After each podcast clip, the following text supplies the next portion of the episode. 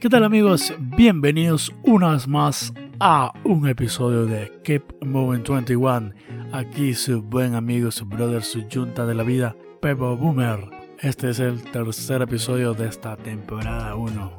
Y bueno, ojalá que sean muchas temporadas más.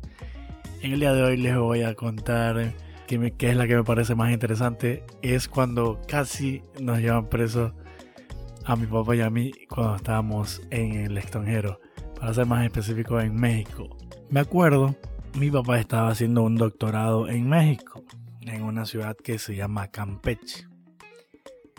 Y él regularmente iba para allá porque el doctorado era semipresencial, o sea, igual él estaba desde acá en Ecuador, hacía sus tareas eh, virtuales y todas las pendejadas, pero tenía, tenía que ir a recibir clases eh, presenciales eh, cada cierto tiempo.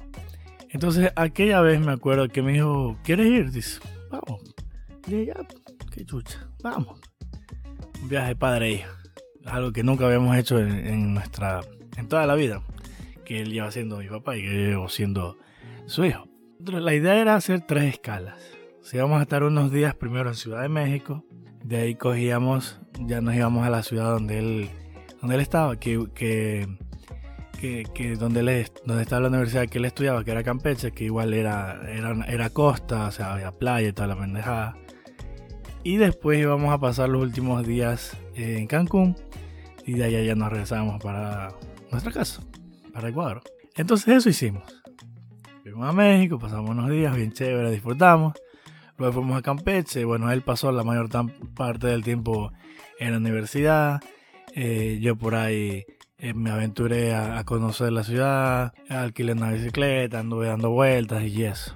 Ya en los últimos días, que ya nos íbamos a Campeche, y nos hospedamos, todo bien, mi papá había comprado unos tickets para ir al Cocobongo. Y, oh my god, el Cocobongo. Yo había ido dos veces a un Cocobongo, pero unos Cocobongos medio fake. Lo que queda acá donde yo vivo en mi ciudad, básicamente era una discoteca solo con con uno que otro chico disfrazado de, la máscara, de Marilyn Monroe, eh, etcétera, etcétera, de esos que salen en Cocobongo. Y el otro que yo había ido había sido en Ciudad de Panamá, que era, era prácticamente igual. Solo que ya, ya te ponían chicas en aulas, ya habían otras cosas, una discoteca más, más grande, mucho más grande de lo que había visto yo antes. Pero íbamos a ir al siguiente nivel. O sea, prácticamente el Coco Bongo que hay en Cancún es, yo creo, es una copia muy idéntica del que hay en Las Vegas. Entonces, el hype era por los cielos. Tras eso, mi papá había comprado unas entradas en, una en zona VIP y teníamos acceso ilimitado a bebidas, incluso desde antes de entrar a la discoteca.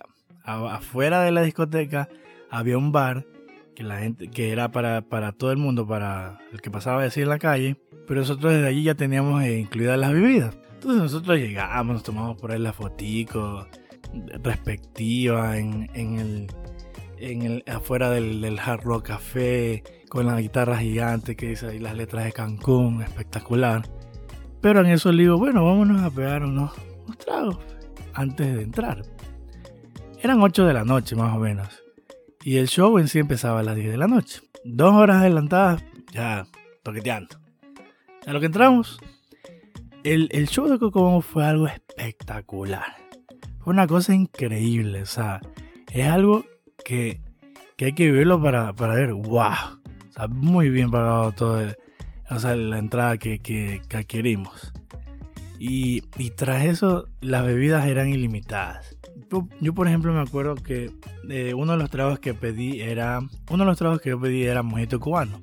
Yo creo que siempre faltaban unos dos o tres dedos del vaso y me cambiaba el mesero. Así, era una cosa de locos. No dejaba que se, que se acabara. Me cambiaba el trago. Y otra vez. Yo tenía que decirle con antelación, oye, no, ahora quiero, quiero otra cosa, una cerveza o, otro cóctel o whisky yo qué sé. Porque si no me volvía a rellenar del mismo trago, pues. Y así, y era dale dale. Y tras eso el show increíble, la música, la fiesta, el ambiente, todo espectacular. En el baño prácticamente faltaba que te sacudieran la paloma Porque había un man que te abría la puerta, había otro man que, que te apretaba la, el, dispensador del jabón, había otro que te que aplastaba el, eh, la cosa para el secador de manos, había el mismo que, que te dispensaba el jabón, te abría la, la llave del, te apretaba el botón ese de, de la llave para lavarse las manos. es una cosa así. Digo, puta, o sea, está en el baño súper bien atendido. en ese aspecto, no más, obvio. Pero llega un momento en yo hago coma, coma mental, que no sabía qué era bien lo que pasaba. Y empiezo después, al otro día era, me recuerdo, tengo flashes, ¿no? Pa, pa, pa, pa, pa, fotos. Cuando en un momento u otro ya eran las 4 de la mañana, tal vez un poco más. Mi papá me empieza a tocar dice, oye, oye, levántate, levántate, ya nos vamos, ya nos vamos. Pero estaba emputado porque más temprano él me decía, dale suave, oye, dice, dale suave, que, que estamos igual en otro país, no vale implutar, nos dice, no conocemos a... O sea, no es lo mismo estar, digamos, en tu barrio, que ya uno mentalmente sabe dónde va a ir eh, no como sea llega a su casa. Pero en otra ciudad, en otro, en otro país, no es lo mismo. Ya el momento en que ya él me despierta, me dice, ya, loco, despiértate porque me quedé doblado ahí. no, no, creo que él ha de tener fotos de cuando me quedo doblado. Tendría que pedírselas para verlas. Pero me quedo doblado ahí y ya no tenía lentes, porque yo uso lentes. No tenía lentes. Y yo digo, ¿y mis lentes? ¿Qué mierda? Me fui al baño, no encontré nada. Le pregunté a, los brothers que estaban ahí y me dice, no, no, acá nada. O sea, igual a esa hora ya eh, la discoteca se había vaciado. Ya solo estaban así, personas como nosotros. Mi papá, que se había hecho, habíamos hecho parcería con, con unas parejas que estaban allá. Y quedamos así, grupo de nosotros, regados, habían full grupos, pero regados, poquito, poquita gente. Ya casi no había nada. Entonces, él emputaba, me despierta, ya vámonos encuentro mis lentes, bueno. Más emputado todavía, me dice, eres una huevada. Y yo, a la verga, ahí se me fue la plutera, el chuchaqui moral, porque yo sin lentes no funciona, no veo nada. O sea, yo veo borroso, me siento mal. Es como que cuando me preguntan, ¿cómo tú ves cuando es sin lentes? Le digo, anda a verte una película en 3D y no te pongas los lentes en 3D. Y le digo, así yo veo. En la mierda, borroso. No veo nada para que me entiendan un poco de, cómo es cuando yo veo sin lentes y cuando veo con lentes. básicamente es eso. Entonces, ya nos vamos. Mi papá en, todo ese tiempo, en vez de ir a una, última ida al baño, o lavarse la cara, o pirar agua, lo que sea, no, el man era emputadísimo y jodía y jodía. Le digo, ya, ya, ya, chucha, ya. Ya se me perdieron los lentes, ya, ya me impluté. Le digo, ya estoy bien, ya se me fue la plutera, ya ya está, me está dando chuchaqui, le digo. Pero ya, vale, vale, Ya nos vamos. Nos vamos, este, salimos de la discoteca. Lo bueno que en Cancún pasan buses todo el, día, toda la noche. Entonces, nosotros estábamos hospedados en la zona hotelera.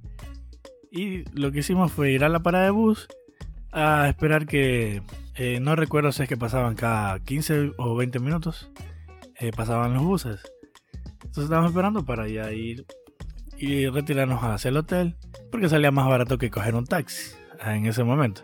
Aparte que nos veían borrachos, nos podían ver la cara de pendejos y obviamente que allá nos iban a cobrar en dólares, al menos en, eh, en esa ida o en esa zona. Entonces fuimos a esperar vos. A lo que mi papá seguía y dale, y dale, y dale. Yo ya estaba cabezón, no sabía qué hacer. Ya, ya entendí, entendí. Tengo aquí moral por los lentes y, porque de verdad me exploté, que feo haberme quedado doblado allí en, en plena discoteca. Entonces cuando él dice, ya vengo a orinar, y se retira más atrás, habían como unas plantas. Yo lo único que escuché fue la típica, ¿no? Viene el patrullero con las luces apagadas, sin hacer bulla ni nada, y cuando acuerda, y te prende las luces y todo. Señor, dice, ¿qué está haciendo? Está prohibido orinar en, en la vía pública. Y mi papá terminó de orinar, no le paró bola. terminó de orinar y allí sí se dio la vuelta. Empezaron a hablar con él. Se me acerca otro policía, que era una señora, creo, no me acuerdo. y me pregunta, ¿y tú qué eres, qué eres este, qué es para ti? Yo, él es mi papá. Yo venimos de vacaciones, este, venimos de Ecuador y eso. Me dice, yo no sé en Ecuador si es legal orinar en la vía pública, dice, pero aquí no. Digo, no, ya tampoco es este, legal orinar en la vía pública, pero... Digo, no, es que no se aguantó, le digo, o sea, recién salimos de la disco, estábamos ya aquí un rato esperando en el bus, o sea, el bus, y no, no se pudo aguantar. Me dice, no, no, dice, está jodido papá, dice, tenemos que llevarlos, tenemos que llevarlos, sí o sí.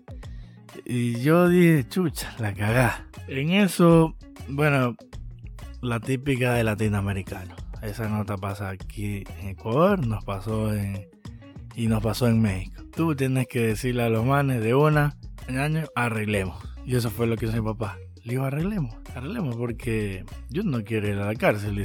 Era fin de semana, tenía que quedarse hasta el día lunes. Y no me acuerdo si nosotros teníamos el vuelo el martes.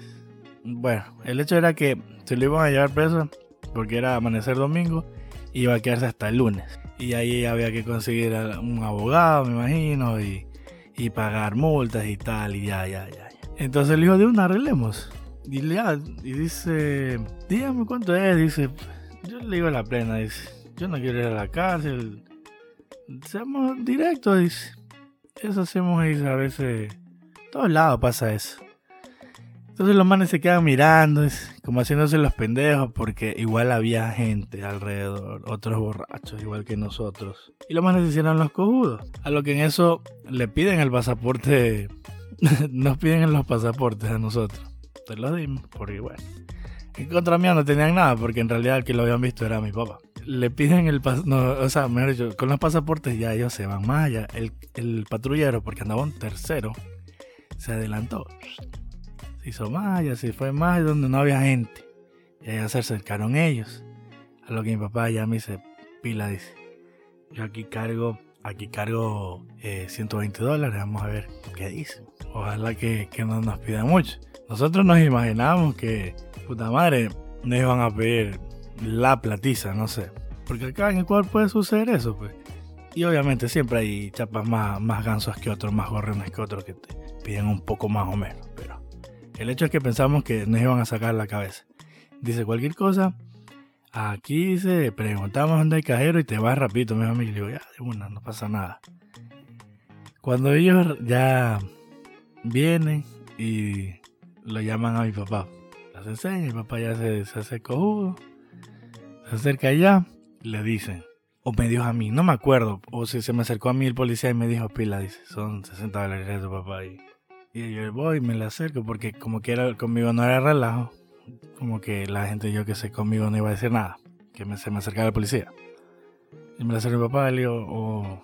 pero el hecho es que le dimos 60 dólares. 60 dólares que nosotros nos quedamos, wow, o sea, realmente salió súper barato. Como andaban tres, era 20 dólares para cada uno. Y bueno, con 20 dólares para los manes fue de calidad. Porque igual en México ustedes saben, es pesos y a, la conversión igual les, quedaba les quedaba platita, bastante, ¿no? Nosotros ya sudamos y mi papá dijo, nunca más vuelvo a hacer eso. Al ratito ya ellos ya se fueron, nos entraron los pasaportes, obvio. Llegó el bus, nos subimos y nadie dijo nada. Desde que, nos, desde que se fueron los manes hasta que hasta el otro día. Ya nos bajamos donde era nuestro hotel porque le dijimos al, al, al señor del bus, al conductor, mm, en qué hotel estábamos esperados para que él este, nos, o sea, nos avisara para bajarnos.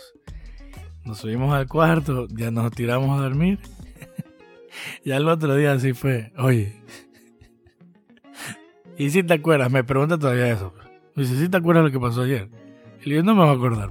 Sí, ya, con severenda puteada que me había dado antes de, lo que pasó, ya se me había pasado la borrachera.